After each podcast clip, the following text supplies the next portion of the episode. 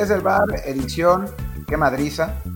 Esa es, la realidad. Eh, nos reclamaban en, Twitter que no habíamos hablado del América ayer, pero bueno, porque nos enfocamos en lo que había pasado con Chivas, pero hoy, hoy sí es el día. Y para eso tenemos al señor Identidad, a, a Luis Friedman. Pero bueno, le dará la bienvenida a Luis Herrera. Yo soy Martín del Palacio.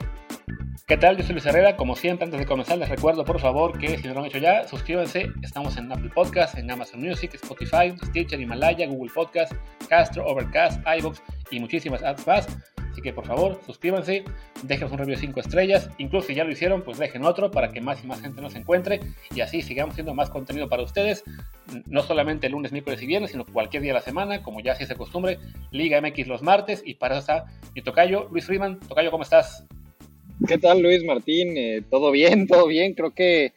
salió bien la combinación de todo lo que platicábamos eh, el viernes previo al clásico y lo que terminó sucediendo, que los que hablaban de más, los que eran muy populistas en sus declaraciones y que al final del día lo, lo, lo que fuera a pasar dentro del terreno de juego, digo, ni, ni el americanista más, más emocionado, más, más fan, creo que se hubiera imaginado un, un, un marcador así de amplio, o bueno, una exhibición tan diferente entre Chivas y América, pero bueno, creo que ya veremos más a detalle, pero creo que sí, se combinó la mejor, la mejor versión hasta el momento del América de Solari y la peor exhibición de Chivas, y termina ganando la América muy, muy cómodamente un clásico que bueno, creo que sí, sí deja un precedente, sobre todo en el tema de declaraciones previas, porque bueno, el señor Identidad, Antonio Briseño, creo que se la va a pensar un poquito la próxima vez que, que salga con sus declaraciones previas. Se ve, se ve que igual caló, ¿eh? Te caló lo que dijo Briseño. A ver, muchos estaban diciendo que sí, que yo lo tenía personal contra él y que, y, que estaba esperando que perdiera para desquitarme. No, a ver, yo, yo desde el viernes lo critiqué, incluso también critiqué a Henry Martín porque que, que salió a decir que él nunca jugaría en Chivas, porque en general yo estoy en contra de todas estas declaraciones populistas, sean del América, sean de Chivas, sean de Pumas, Cruz Azul, de, de donde vengan. Creo que el, el sacar declaraciones para tratar de ganarte a tu afición y que no van respaldadas por nada futbolístico, terminas quedando mal en una gran mayoría de las ocasiones o, en varias de ellas vas a terminar quedando mal. El problema del pollo briseño es, y ha sido a lo largo de su carrera, al menos desde que llegó a Chivas, que, ha confundido mucho este tema de garra, de ímpetu, con, eh, entrar fuerte y a veces por, torpeza. Yo siento que es un futbolista que, mide mal los tiempos, que suele ser torpe, pero cuando de repente festejas una barrida y se cuelga la gente de eso y tú mismo te cuelgas de eso para hacerte publicidad y luego sales con una declaración de que el acérrimo rival no tiene identidad cuando tú jugaste en, el rival de derby del equipo en el que actualmente estás, creo que eran muchos temas. Como le decía una persona con la que estaba discutiendo ayer en Twitter, no es que estaba esperando que perdiera para desquitarme, es que si, si yo lo criticaba viendo ganar el partido, me iba a haber ardido, cuando la realidad es que más bien se puso de pechito entre su actuación, el resultado y lo que dijo para eh, recalcar en este tema de la identidad. También se me hace mal que jugadores como el ex jugadores como el Bofo Bautista, Omar Bravo, se desaparezcan seis meses, un año y cuando llegue el clásico quieran tratar de declarar, quieran que los entrevisten, quieran hacer ruido y de, de, ambos lados y terminan cayendo mal. Es lo mismo que, que estos famosos clásicos de leyendas que organizan en Estados Unidos y por el interior de la República que llenan estadios y de repente entre las leyendas de América y de Chivas ves a jugadores que no jugaron más de 10 partidos como titulares con ninguno de los dos. E, es este tema populista y de jugar con el nombre de América y de Chivas lo que me molesta. No es, no es nada personal contra Briseño, sí tengo tema con su nivel futbolístico, pero no, no, no tengo nada personal contra él. De, de, desquitarme de que haya dicho lo de la identidad, solo pues es colgarse un poco de que no le salió como lo hubiera esperado. Y que a fin de cuentas, a Briseño lo que hace, como es una, una postura medio populista, muy, muy, tribunera, pero le funciona. O sea, él, habiendo jugado mal, fue un partido que incluso se pudo haber expulsado, una jugada ahí que hubo un poco polémica, y que en general todo Chivas jugó mal, todo el equipo fue desastroso, pero la mayoría de las críticas se fueron contra Bucetich, contra Peláez, contra algunos de sus compañeros, pero al que defiende la, el 90% de la afición es a porque por lo menos le pone huevos, porque por lo menos le echa ganas, porque por lo menos defiende el escudo. Con todo y que lo defienda de la manera más tonta, ya sea como es con declaraciones, o barriéndose, o haciendo simplemente faramaya, pero le sirve para tener el respaldo de esa afición que, acostumbrada como está en este momento a, pues, a más sinsabores que alegrías, este jugador que llega y, saca el pecho y, se vuelve, digamos, un poco más protagonista en, los medios por defender la camiseta, así sea una camiseta que apenas lleva un año vistiendo, pues se gana el público y él es el, menos tocado de, de, este partido ante el aficionado Chiva, más allá de que sí, como dices, ¿no? Mucha prensa, mucha afición rival, muchos tuiteros o en general gente que a lo mejor no tiene mucho que ver en una América Chivas, pero que sí se prende un poquito eh, las emociones que hay un jugador como este eh, de que no tanto, pues sí, se le hayan ido encima, pero se le resbala a él porque a fin de cuentas lo que le interesa es que lo sigan queriendo en Chivas, que se, que se fijen más en lo que declara y en cómo besa el escudo y en cómo se barra y celebra que en su nivel futbolístico, que junto al de todo el equipo fue bastante pobre el domingo justo era eso a lo que me refería, que no tengo ningún problema personal contra, contra el pollo briseño, solo eh, futbolísticamente creo que ha quedado muchísimo a deber. Fue campeón del mundo sub-17 como capitán, se fue a Europa y de repente eh, se convierte en este jugador que a base de barridas, declaraciones y, ese tipo de temas está sustentando una, una, carrera cuando pues esperábamos mucho más y creo que a la fecha se espera mucho más de él. Es, es la base de, la, de una defensa de Chivas que es hoy eh, la segunda peor del torneo, que es un equipo que recibe más de gol y medio por partido y, de repente eh, con declaraciones y con gestos populistas terminas tapando eso y pues no debería ser por ahí. Al futbolista lo debería defender su rendimiento futbolístico y nada más. A ver, pero creo que igual, ah, creo que estamos exagerando aquí. ¿eh? Yo sé que ustedes, digo, Luis tiene algo más personal contra Briseño. el otro Luis dice que no, pero pues yo, a mí me suena un poco que sí. o sea, creo que no tapa su rendimiento. O sea, nadie, nadie está diciendo eh, que el pollo briseño ha tenido una gran temporada. Simplemente a mí como aficionado...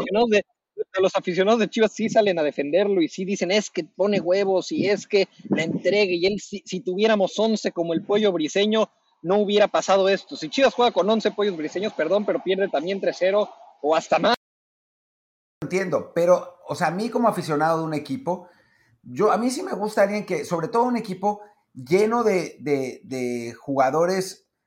tan livianitos psicológicamente como Chivas, que se caen a la menor provocación, que los contratan por millones y millones de dólares y, solamente rinden contra equipos de, bajo nivel o de bajo perfil. Eh, creo que ante esa, que, además ha sido el, modus operandi de la directiva de Chivas, ¿no? De contratar jugadores que, que tienen una buena temporada en el, fútbol mexicano, que, que no, no,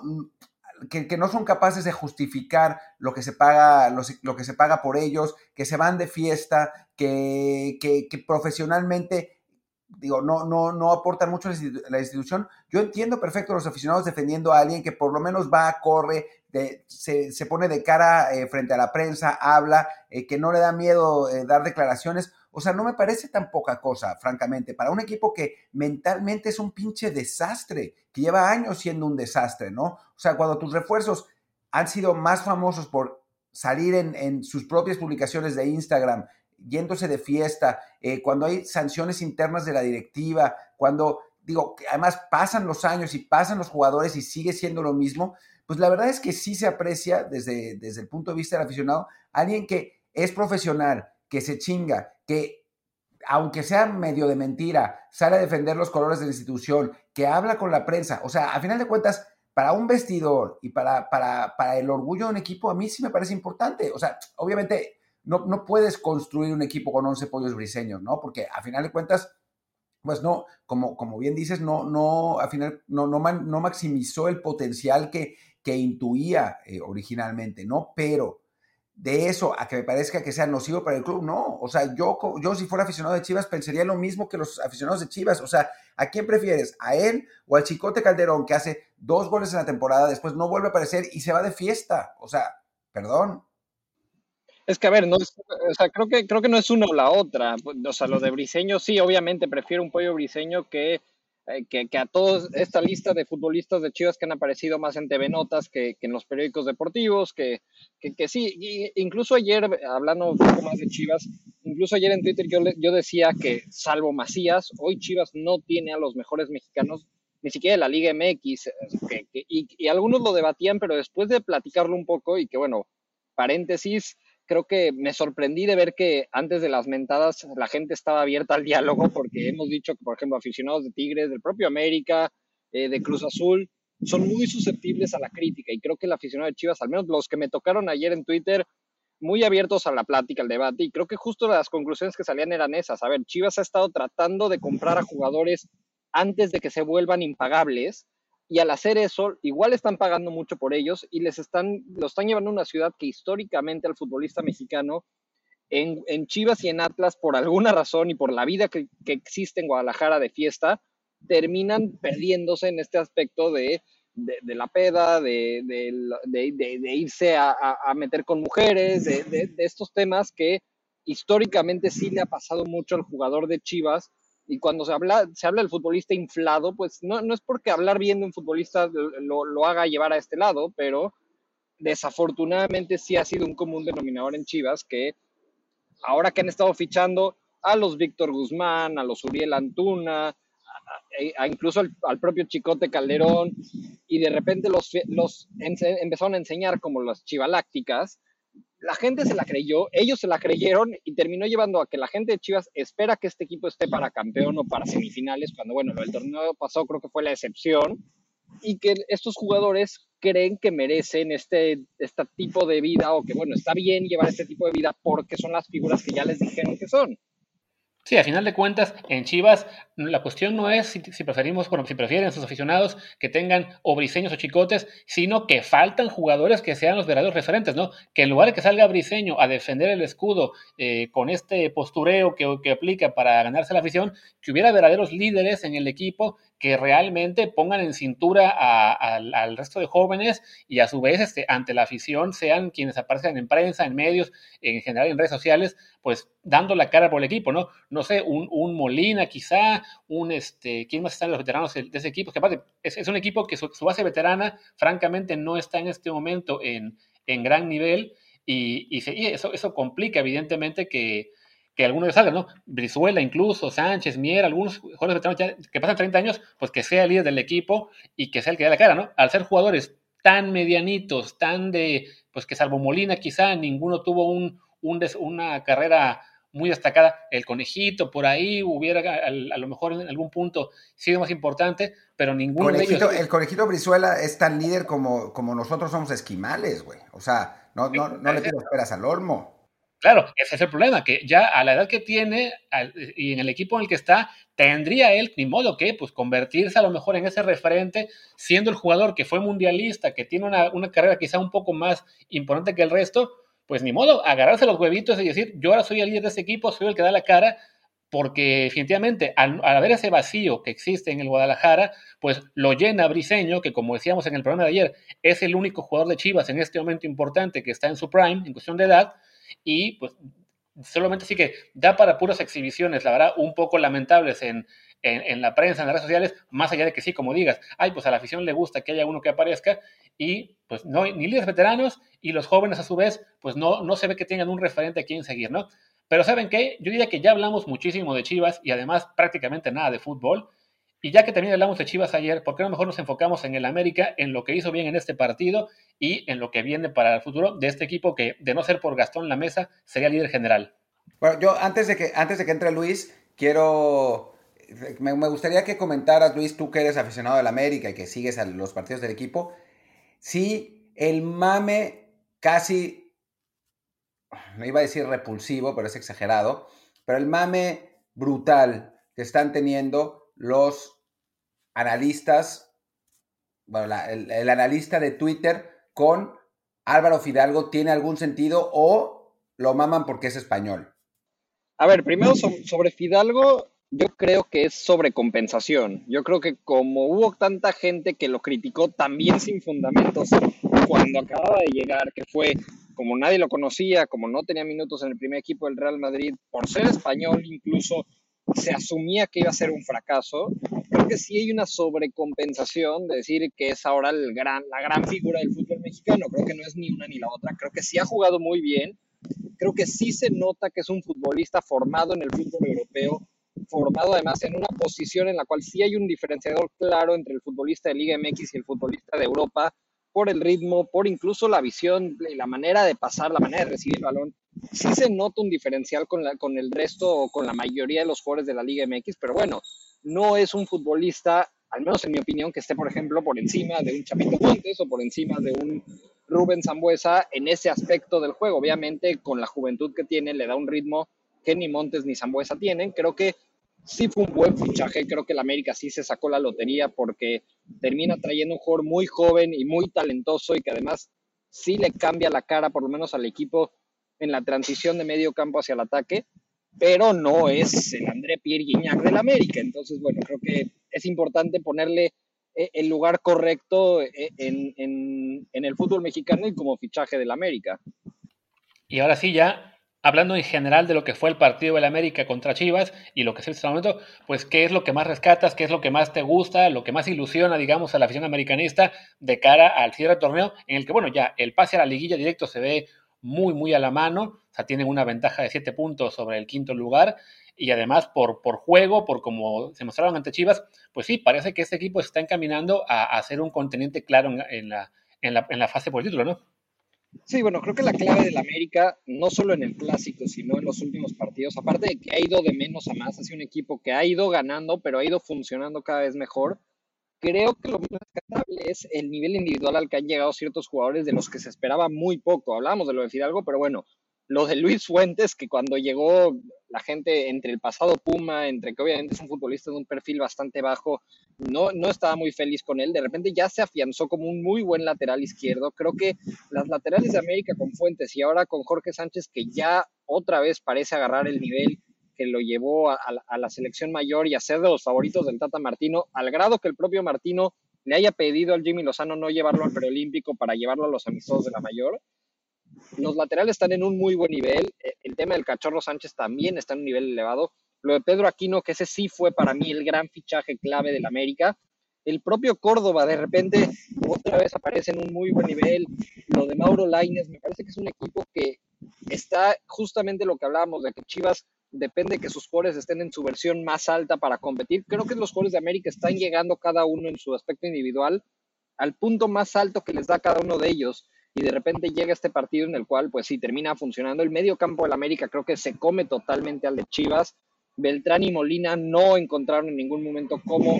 parar al propio Fidalgo, a Laines, a, Córdoba. Eh, en el aspecto ofensivo no encontraron cómo pasar a Aquino Sánchez, al grado de que eh, Beltrán sale al medio tiempo, que bueno, ese fue otro cambio que le criticaron un poco a, a el que haya sacado al medio tiempo a, Beltrán, que sí, lo, estaban, lo estaban superando, pero bueno, trató de hacer lo mismo que hizo en el clásico de la liguilla pasada, que era meter al Chicote Calderón y buscar a partir de ahí replegar al América, y se le olvidó que enfrente pues no estaba el mismo Piojo Herrera, estaba un Solari que desde la pizarra terminó poniendo la superioridad en el campo y terminó aprovechando esta modificación en lugar de verse perjudicado. Lo de Saldívar por Antuna yo tampoco lo termino de entender. Creo que por los costados es por donde Chivas podía llegar a generar un poco, pero como se encontraron pared con Fuentes y, y, Sánchez trató de variarle, no funcionó tampoco el poner un doble punto y luego la, gota que derramó el vaso fue tratar de corregir esta modificación. Metió a Ponce por Macías, expulsan a Ponce y se, se le termina echar a perder el partido a Chivas. Pero bueno, sobre el América, lo que digo, creo que es individualmente está muy bien el equipo, creo que es un equipo que hace muy buenas posesiones, que sus laterales suben muy bien, que sus volantes ofensivos, que son Laines y Córdoba, se juntan muy bien con Fidalgo por el centro y que además con Aquino y Sánchez creo que ya tiene un medio campo muy sólido. Y si agregamos el tema de Naveda entrando de cambio, creo que hoy América puede otra vez ser un contendiente al título junto con Cruz Azul y Monterrey. Y no se pudo quitar la sonrisa, Friedman, después de después de decir esto. Eh, pero bueno, ya hablando un poco más de, hacia, hacia futuro, pues tú has visto la progresión de América y también ya para cerrar un poco con el tema América para hablar de otros equipos, tú has visto la progresión de América, ¿qué esperas eh, de, este equipo más adelante? ¿no? Ahora dices que ya están al, nivel de Cruz Azul y Monterrey, ya son candidatos al título, ¿qué podemos esperar más de, la América de aquí a final de temporada regular? Mira, yo creo que las, las dos clases de América, una es mantener este nivel, sobre todo de medio campo para adelante, la otra es eh, regresa Bruno Valdés, eh, ya estuvo jugando con la sub-20, creo que sí le da un cambio radical a este equipo porque, a ver, Emanuel Aguilera no es, ha, sido ya un problema históricamente desde su llegada, en el aspecto defensivo, creo que sí es el punto débil hoy del América Aguilera, porque incluso Cáceres no está jugando para nada mal, creo que se ha afianzado ahí. Si, si Cáceres y Bruno Valdés logran hacer una defensa central sólida, me parece que, que, que si el América logra mantener este nivel, sobre todo por lo menos hasta el partido contra Cruz Azul, se enfrentan en la jornada 15, es en exactamente un mes, el 17 de abril. Si el América logra en mantener este nivel, porque bueno, viene un parón de fecha FIFA, por ahí varios jugadores que van a ir con sus selecciones, o bueno, al menos con, la, con, selección mexicana, el tema de, Sánchez, Córdoba va a estar en el preolímpico, entonces va, va el tema porque mantenga el nivel del América, que recupera a Bruno Valdés, también va a empezar el calendario a ser un poco más apretado porque empieza la Conca Champions, entonces seguramente rotará un poco más el plantel Solari y, esa es la clave. Creo que si la América logra cerrar el torneo a este nivel, mantenerlo, es, es, suficiente para que, que, pueda competir a la par con un Cruz Azul y con un Monterrey, sobre todo si, como digo, logra afianzar el tema defensivo ya con Bruno Valdés de regreso. Bueno, y visto que ya llegamos a la marca de 20 minutos en el programa y que mencionaste justo a Cruz Azul y Monterrey, ¿por qué no hablamos un momento de ese partido que era el otro juego atractivo de la jornada, al menos en términos mediáticos, y que gana Cruz Azul un gol por cero, no con algo, bueno, no sin algo de polémica, pero creo que a fin de cuentas un, un resultado merecido, al menos por lo que yo pude ver ese juego. Sí, a ver, más allá de la polémica, que, que, ojo, yo creo que tanto el gol anulado a Funes Mori por fuera del lugar, muy apretado, pero al final de cuentas me, me, parece que sí estaba ligeramente adelantado, y el gol de Cruz Azul, que tampoco creo que haya salido el balón, que, y, y el tema también de una posible mano de, de, Pablo Aguilar, creo que sí fue bastante mejor Cruz Azul, sí, sí tuvo más el balón, sí generó mucho más, creo que Monterrey sigue sigue siendo un equipo con el freno puesto. Yo, yo siento que Aguirre está muy acostumbrado a, dirigir proyectos underdog o proyectos donde claramente no es el favorito, no tiene la responsabilidad eh, de, de, de, ser el que proponga los partidos y le ha costado tener ahora un proyecto con un arsenal ofensivo y no, no encontrar la mejor manera de aprovecharlo. Sí, ahora arranca con Jansen y Funes Mori, no le termina funcionando tampoco como sí funcionó visitando a Juárez, porque bueno, la diferencia fue que ahora tuvo enfrente a un equipo que tiene mucho el balón, que lo tiene muy bien, y termina cediendo la iniciativa en un partido y termina teniendo dos centros delanteros que más allá de a completarse y de incomodar al rival, terminaron correteando. Sobre Cruz Azul creo que hay cosas muy buenas. A mí me parece que, que cada jornada juega mejor. Creo que la base que dejó Siboldi y el extra que le ha dado eh, Reynoso haciendo funcionar a este equipo está muy bien encaminado. A mí me gusta mucho lo que está haciendo por el costado izquierdo, el, tema de Rivero como lateral. Creo que fue un descubrimiento muy provechoso porque termina subiendo mucho y termina dándole a Orbelín la libertad de irse al centro junto a Paul Fernández. Creo que Orbelín está luciendo mucho este torneo gracias a que le, dieron el respaldo de tener un lateral de muchísima ida y vuelta detrás y eso le permite partir de la izquierda hacia el centro. Se junta con Paul, tienes Alvarado del otro lado y bueno, el cabecita Rodríguez. Y si atrás de, de estos tres tienes a, a, Romo, que ahora completándose con Vaca, que bueno, a mí Vaca a veces no me termina de convencer, porque bueno, creo que está rodeado de mucho talento. Creo que Yotun tiene las cualidades para tener más ese puesto que Vaca, pero bueno, creo que Cruz Azul es un equipo muy sólido, que sabe muy bien a lo que juega, que sobre todo tiene mucho talento de medio campo para adelante y creo que Reynoso lo está sabiendo aprovechar bastante bien creo que es justo lo opuesto a lo de Monterrey, que también tiene mucho talento de medio campo hacia adelante, pero que creo que todavía Aguirre no encuentra cómo aprovecharlo, aunque sí tiene la solidez defensiva. Sí, hablando un poco, regresando un poco de al, tema de la polémica del partido y a Reynoso, ¿no? Eh, dos, dos cosas que me parecen interesantes. Yo debo reconocer que fui uno de los que criticó la contratación de Reynoso con Cruz Azul porque no me había parecido eh, muy impresionante lo que había hecho con Puebla, eh, francamente, era un equipo que, que en fin, ordenado, que, que, se defendía bien, le había ganado a, Monterrey en, en, aquella liguilla, pero, pero con cierta fortuna, la verdad es que no, no, no había jugado particularmente bien ese Puebla. Con Cruz Azul ha sido distinto, supongo que también tiene que ver con que, eh, digo, con la, calidad del plantel, el talento, y que pues a veces hay técnicos que funcionan mejor con más talento, ¿no? Hay, hay eh, suceden algunas ocasiones que, que, hay técnicos de equipos chicos que saben maximizar el poco talento que tienen y otros que funcionan mejor teniendo jugadores que, eh, que tengan esa capacidad y a los que les puedas dar libertad creativa. Puede ser que sea el caso de, de, de Reynoso con, con, Cruz Azul, ¿no? Porque este equipo es digamos, muy distinto a lo que tenía en Puebla, ¿no? En Puebla era, era una, un, digamos, un esquema muy rígido en el que se privilegiaba eso, el orden, tratar de, sacar el resultado y ahora con Cruz Azul ha sabido adaptar, ha hecho innovaciones tácticas eh, interesantes, creo que, que digo, ahí no, no, me, no me cuesta trabajo aceptar que, me equivoqué porque lo que está haciendo Reynoso lo está haciendo bien. Y después, en el partido de Cruz Azul, sí hay que decir que si bien es cierto que la, la jugada de, o sea, el, el fuera de lugar es posible que fuera o no, yo creo que sí, pero más allá de eso es una jugada muy, muy brava da igual. La, pelota que para mí tampoco sale y que además hay varias, varias fotos que, en las que se ve que no sale así que bien marcada. Lo, en lo que sí tengo problema es con la mano de,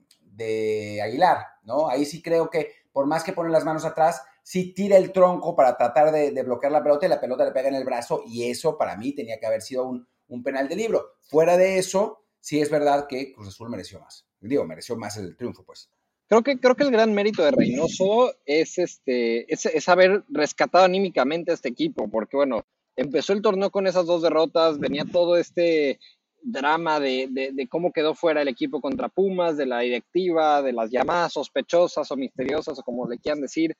Todo, todo este tema terminó haciendo mucho ruido. Sí es un plantel que ya, bueno, viene jugando bien, con Siboldi se echaron un año entero, a pesar de que les paran la temporada a la mitad, jugando un muy buen fútbol. Creo que eh, Reynoso tuvo la buena suerte de que le dejaron un equipo con muy buenas bases y con mucha calidad, y también que supo recuperarlo en anímico y que supo darle todavía un salto de calidad en, perfeccionar algunas cosas que todavía le fallaban con Siboldi. Creo que justamente eh, con Siboldi el problema de Cruzul era cuando los equipos se le encerraban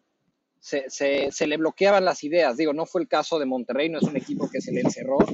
pero por ejemplo, el partido de, de Mazatlán, aunque haya tenido un nombre menos, se le encerró totalmente el equipo y encontró las formas. Fue paciente, buscó variantes, los jugadores de la banda recorrían al centro, encontraba las maneras de, de, generar llegadas ante un equipo encerrado y creo que eso era lo que le faltaba con Ciboldi. Entonces, terminó haciendo un equipo aún más fuerte de Cruz Azul y creo que sí, hoy es el que mejor está jugando. Si hoy fuera el Cruz Azul América, creo que sí sería un partido en el que Cruz Azul sería ligeramente favorito, incluso con esta inercia positiva del América. Y creo que tiene, si hoy fuera a decidirse una final, creo que sí tendrían que ser esos dos. Por poderío de plantel, creo que Monterrey y por la experiencia que tiene Aguirre y por la capacidad que debe tener todavía de potenciar este plantel, creo que tiene que ser ese tercero en la lista pero sí, definitivamente lo que está haciendo Cruz Azul y lo que lleva haciendo todo el año de Ciboldi y estos meses con, con Reynoso sí debe destacarse y sí parecería buena oportunidad para que una vez más se ilusione su afición. Creo que sí tienen las, no, no es una ilusión ciega como en otras ocasiones, creo que sí hay herramientas para creer que Cruz Azul es hoy el máximo candidato al título. Si acaso, para poner un matiz en el término de Cruz Azul, de que sí, está jugando muy bien, un detalle a, a tomar en cuenta es de que por muy bien que está jugando, está ganando muy justito los partidos. Este fue ya el cuarto consecutivo que gana por 1-0. Son cinco victorias así por, por apenas un gol a cero que ha tenido en la temporada. También sus derrotas fueron por un gol a cero. Solamente una vez ha ganado por, no, un par de veces ha ganado por más de, por más de un gol. Entonces, para un equipo que juega tan bien, que además tiene un plantel tan superior a la mayoría de rivales que enfrenta, sí, digamos, es como que una pequeña señal de alarma que le esté costando tanto el, el separarse en partidos que quizá por lo que está mostrando sería para que los gane 2, 3 a 0, ¿no? Es un detalle, digamos, a tomar en cuenta a futuro de que de repente eh, se te... Así que si no consigues elevar tu capacidad este, de concretar las acciones de gol o tu defensa por ahí tiene algún pequeño descuido, pues se te va a complicar en la liguilla cuando sí ya el, solamente un, simple gol puede marcar mucha diferencia, ¿no? Entonces sí, ese detalle quizá en particular de Cruz Azul es el que habría que, habría que mencionar, ¿no? Que, que, gana muy, muy justo, que le está costando, sea el rival Monterrey, o sea Mazatlán, o sea el Pachuca, o sea, a todos les, está ganando por apenas tantito, y ese es el, punto en el que a lo mejor sí, Reyes tiene que encontrar la forma de que su equipo sea más efectivo o se le puede complicar más adelante. Ahora, la, otra cara de la moneda es que en los últimos seis partidos solo ha recibido dos goles y fueron eh, los dos que recibió de Toluca en ese final de primer tiempo que, que, de verdad el equipo se cayó un poco anímicamente cuando fue lo de este, este gol que el árbitro le termina quitando, entre comillas, al, cabecita Rodríguez, desviando el balón a tiro de esquina, o bueno, a saque de meta, pues, porque no, no fue un juego rival. Y que se cayó el equipo y de repente en el 44 y en el 45 de penal le hicieron un par de goles y se fue empatado a dos al medio tiempo. Son los únicos goles que ha recibido Cruz Azul desde la jornada 5. Bueno, únicamente en el torneo fueron las dos derrotas por 1-0 en la jornada 1 y 2. Luego Querétaro les hizo un gol en la victoria 4-1 de Cruz Azul. Y luego fueron estos dos que le hace Toluca. Es decir, la, la solidez defensiva de Cruz Azul con Reynoso ha sido ha sido espléndida, creo que ofensivamente también está muy bien el equipo, entonces bueno, justamente el tema eh, anímico, emocional, creo que es lo único que puede frenar un poco a Cruz Azul, esa caída que tuvieron emocionalmente, cuando caen, cuando le desvían ese gol al cabecita Rodríguez y de repente en un descuido les empataron a dos un partido, es lo que normalmente le ha pasado a Cruz Azul y que eh, podría ser un factor determinante en una liguilla, pero fuera de eso creo que creo que sí está muy bien este equipo. Bueno, creo que, que ya, ya con eso nos, nos eh, da para cerrar este, este partido. Eh, pues hablemos, si quieren, rápidamente de, otros, otros encuentros en la, en la jornada. Eh, bueno, y empezar quizás con la, el resultado más sorpresivo, ¿no? Nos recordaban en Twitter cómo habíamos dicho que no había manera de que Mazatlán le ganara a Tigres eh, como visitante, y pues eso fue exactamente lo que pasó, aunque hay que decir que Javier Aquino nos, digamos, le dio una ayudadita al, al jefe Boy. No sé si se conocen o si son amigos, pero sí le echó la mano. Sí, a ver, la verdad,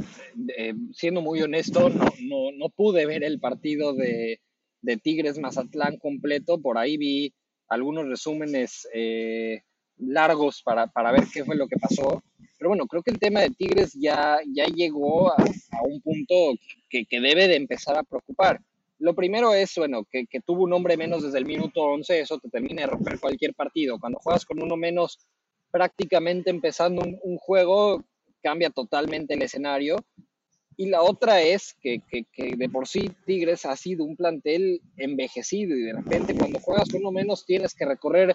mucho más del terreno de juego y es el caso puesto de Tijuana, creo que, perdón, de Mazatlán. Creo que es un equipo que eh, salvo por ahí el piloto Jiménez o, o, o, Néstor Vidrio, al menos por los costados, o menos de medio campo para adelante, tiene bastante versatilidad, tiene eh, jugadores que saben generar desequilibrio y lo termina aprovechando de, buena manera. Tampoco es un equipo muy joven, pero por lo menos sus jugadores han sido más desequilibrantes y terminó aprovechando un, una superioridad numérica. Creo que eh, Tigre sí tiene muchas cosas que trabajar, creo que sí se le está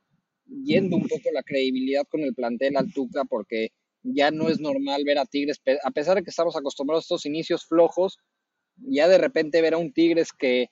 tenga cuatro partidos seguidos sin ganar y que sean dos empates, dos derrotas, sí es un poco fuera de lo común y sí es, es lejos de lo que se espera de un equipo que además, aunque sea un plantel viejo, sigue siendo uno de los planteles más fuertes de la liga. Pasemos rápido a otro partido, digamos, destacado, que fue el último de la jornada. El León Necaxa gana el León 3 a 1, da una muy buena exhibición es señal de que León ya empieza a ser, digamos, el, el, León de costumbre de los últimos años, o también tuvo que ver, pues, tener enfrente a lo que ha sido el peor equipo del fútbol mexicano, que de hecho acaba de echar al técnico, al, al famosísimo profe Cruz, pues, ¿qué creen? Se nos acabó ese torneo, arranca la cuenta regresiva para que otro equipo lo llame de bombero. Entran efectos de bombazo para que Martín se ría y la cámara se le acerque y, y se vuelve un chiringuito esto y diga, se los dije a todos, se les dijo, se les advirtió, digo, si, si contratas al peor técnico de la liga, pues esos, esos van a ser los resultados. Y ahí está, señores aficionados y fanáticos al profe Cruz. Listo, no tengo nada más que decir. Y bueno, so, sobre lo futbolístico que preguntabas de León, eh, creo que creo, creo que no, es un poco de las dos, pero eh, a mí León no me había parecido tampoco que había jugado mal. Yo, yo, yo lo decía en algunas jornadas que a pesar de que León perdía o empataba algunos partidos donde se esperaría más, no estaba jugando mal, porque obviamente salieron con el tema de la campeonitis y demás, cuando realmente fue un equipo que entre la falta de pretemporada y que tuvo casos de, de, COVID en, en, el equipo, entre que acabó un torneo y empezó el siguiente, empezó mermado, empezó un poco golpeado por este tema y le costó mucho levantar, pero futbolísticamente nunca dejó de jugar eh, el estilo de juego que lo llevó a ser campeón en León. Entonces, la pregunta real va a ser para qué posición de la tabla le va a alcanzar. Para la buena suerte de León es que con este formato le va a alcanzar por lo menos para acabar entre los primeros 12. Ahora, eso eh, seguramente implicará que va a tener que jugar un repechaje y que si juega series de liguilla, a diferencia del torneo anterior donde fue líder general, ahora sí tendrá que, cerrar eliminatorias fuera de casa y que en caso de empate global y en goles de visitante quedaría fuera, pero eh, sigue siendo un equipo que debe considerarse fuerte. Creo que justamente por este inicio flojo y porque eh, la, baja de, de, Pedro Aquino creo que sí le pesó bastante. No lo pondría hoy como uno de los máximos candidatos, pero sí tiene que seguir siendo un equipo de los más fuertes de la liga. Hago un matiz, lo del profe Cruz lo reportaba TUDN en Twitter, pero ya borraron ese tweet, así que si para cuando escuchen este episodio resulta que no se ha ido, bueno, es eso, ¿no? Que aparentemente hay confusión en este momento de si lo echaron o no, aunque sí, cada vez hay más señales de que al profe se le acaba el, crédito en Necaxa, como le suele pasar, llega un equipo, tiene una ligera mejoría de resultados y ya segundo torneo tercero las cosas no van tan bien. Entonces, por ahora eh, parece que todavía no hacen oficial que lo van a echar, al que sí ya echaron fue a Atena del, Juárez, que empató 1-1 con Pumas. Creo que de ese partido no tenemos mucho que decir, ¿no? O sea, fue francamente pues, un, un juego muy, muy flojito. Yo, yo vi un rato del partido, eh, vi en realidad el segundo tiempo entero, Pumas mucho mejor que Juárez, pero, pero bueno, pues lo, que, lo que sabemos que, tiene Pumas en este momento, Gabriel Torres, que si bien colaboró en el, primer gol, francamente está a años luz de ser eh, Carlos González, y, y, en el resto, pues la verdad es que no, no se ve muy bien cómo Pumas pueda ser candidato a nada esta temporada, ni aún ganando el, partido en Juárez, que quizás lo, habría merecido. El, portero Palo saca, saca uno al final que, pues, prácticamente se cantaba como gol, pero, pero no, no parece, no parece que, Pumas ande de, tenga de, para más, pues eh, lo único que funciona ahí es la defensa, pero pues eso no, no va a ser no va a ser suficiente. Creo que, no, hay, no hay mucha más conclusión que eso. Y bueno, me informa por, por WhatsApp que ya se le acaba la batalla estamos a punto de cerrar el programa. Eh, si acaso destacar a Santos Laguna, ¿no? Ya en la, en la, previa no quisimos decir mucho del Santos Tijuana, pero bueno, gana, gana el Santos 1 a 0, ya está tercero y es el equipo que está en este momento quizá eh, pues con mejor eh, perspectiva del grupo este que no es tan, tan puntero, tan popular. y fuera de eso, ya no queda mucho más que decir de la jornada, ¿no? Sí, yo solo de, Pumas nada más quería agregar que, bueno, la realidad, y se vio en este partido, es que hoy Pumas está mucho más cerca del nivel de un Juárez que del nivel de los América, Cruz Azul, Monterrey, el propio León, Santos, y, así, bueno, esperar que sea un equipo que compita por el título, pues creo que podemos irle avisando al aficionado de Pumas que todavía tiene alguna esperanza en este torneo, que bueno, es, sería prácticamente imposible pensar en que Pumas tenga con qué competir por el título en este semestre y que habrá que ver qué sucede con el equipo en próximos años, porque las cosas que se hicieron bien hace, hace seis meses, de repente un par de salidas, que bueno, fue la de Mayorga, que no, no, no, no, ejercieron la opción de compra, y sobre todo la venta de González, sí dejó, dejó en muestra que lo mismo que mencionamos con Chivas, que son equipos que dependen de que todos sus jugadores estén en el mejor nivel posible en todo momento para ser considerados un candidato al título, y bueno, eso en el fútbol no termina de pasar, no, no todos pueden ser el Leicester City, que jugadores de un nivel mediano para arriba terminen jugando toda una temporada al mejor nivel y les alcance para ser campeones. Y sobre Santos, pues creo que es una buena noticia, sobre todo porque tiene eh, en el ataque a dos jugadores mexicanos que hay que seguir de cerca, lo de Osejo y lo de, y lo de Santiago Muñoz. Mientras a Santos le vaya bien, será mejor para ellos dos y entre mejor les vaya ellos dos, creo que serán buenas noticias para el fútbol mexicano. No, y te olvidas de Omar Campos también. Eh, otro, otro jugador bien interesante de Santos de, de 18 años, extremo izquierdo, que, que, tiene, tiene mucho potencial. Hay varios, varios jugadores en, Santos, e incluso Eduardo Aguirre sigue, sigue por ahí. O sea, creo que, que en ese sentido hemos, hemos criticado bastante al, dueño por sus decisiones erráticas y, y, poco generosas, por decirlo de algún modo, pero su generación de talentos, eh, francamente, eh, es, es, es, muy, muy buena en, en este momento. Y bueno, yo reconozco ya, vamos a el programa, eh, entrada porque bueno, se le acaba la pila a Friedman, a Martín yo veo como robot, casi no entiendo nada de lo que dice, así que antes de que esto se, se vaya al traste y, se pierda la grabación, mejor cortemos aquí. El resto de resultados de la semana, bueno, fue la victoria de Atlas en Puebla, un gol por cero. Estos zorros que siguen desatados ya con tres victorias seguidas y creo que seis, siete sin perder. Y para acabar, en la victoria del clásico del centro del Querétaro, 2 a 1 San Luis. El Querétaro repite Altamirano, que está octavo en este momento en la tabla general, se meterá a repesca y para jugar de local. Un trabajo muy destacado del Piti, que con un plantel francamente de liga de expansión está ahí dando la pelea. Habrá que ver si le alcanza para pues mantenerse por lo menos en ese bloque del entre el séptimo y el décimo, lo vemos muy, muy, difícil. Y pues ya, ¿no? Creo que no, no hay más partidos. Ah, bueno, y Pachuca le ganó a Toluca dos goles por cero, con un, un Toluca que, bueno, como le pasó el torneo pasado, arrancó muy bien, pero su realidad, francamente, no es la de un equipo eh, contendiente. Y Pachuca, que lo habíamos comentado en programas anteriores, había arrancado muy mal en puntos, pero no estaba jugando tan mal. Ya tiene dos victorias seguidas y aunque sigue fuera de la zona de repesca, pues le falta muy poquito para colarse y ahí sí podría ser un rival eh, peligroso, sobre todo para el bloque del quinto al octavo, que en este momento es Toluca, Atlas, Puebla, Querétaro, pues se ve bastante frágil. Así es. Bueno, no sé por qué me escuchas como robots y ahora acabo de checar la velocidad del internet, está bien, pero pero bueno, pues es igual, ya, ya estábamos acabando, así que pues muchas gracias por acompañarnos, ya estaremos de regreso seguramente mañana o pasado eh, con, con, más cosas. Por lo pronto, yo soy Martín del Palacio y mi Twitter es eh, arroba martindelp. Yo soy Luis Herrera, el mío es arroba Luis RHA, el del tocayo que se le acaba la pila es arroba Friedman Luis con F mayúscula y L mayúscula. Gracias, al el programa es arroba desde el bar POD y pues gracias y hasta la próxima. Chao.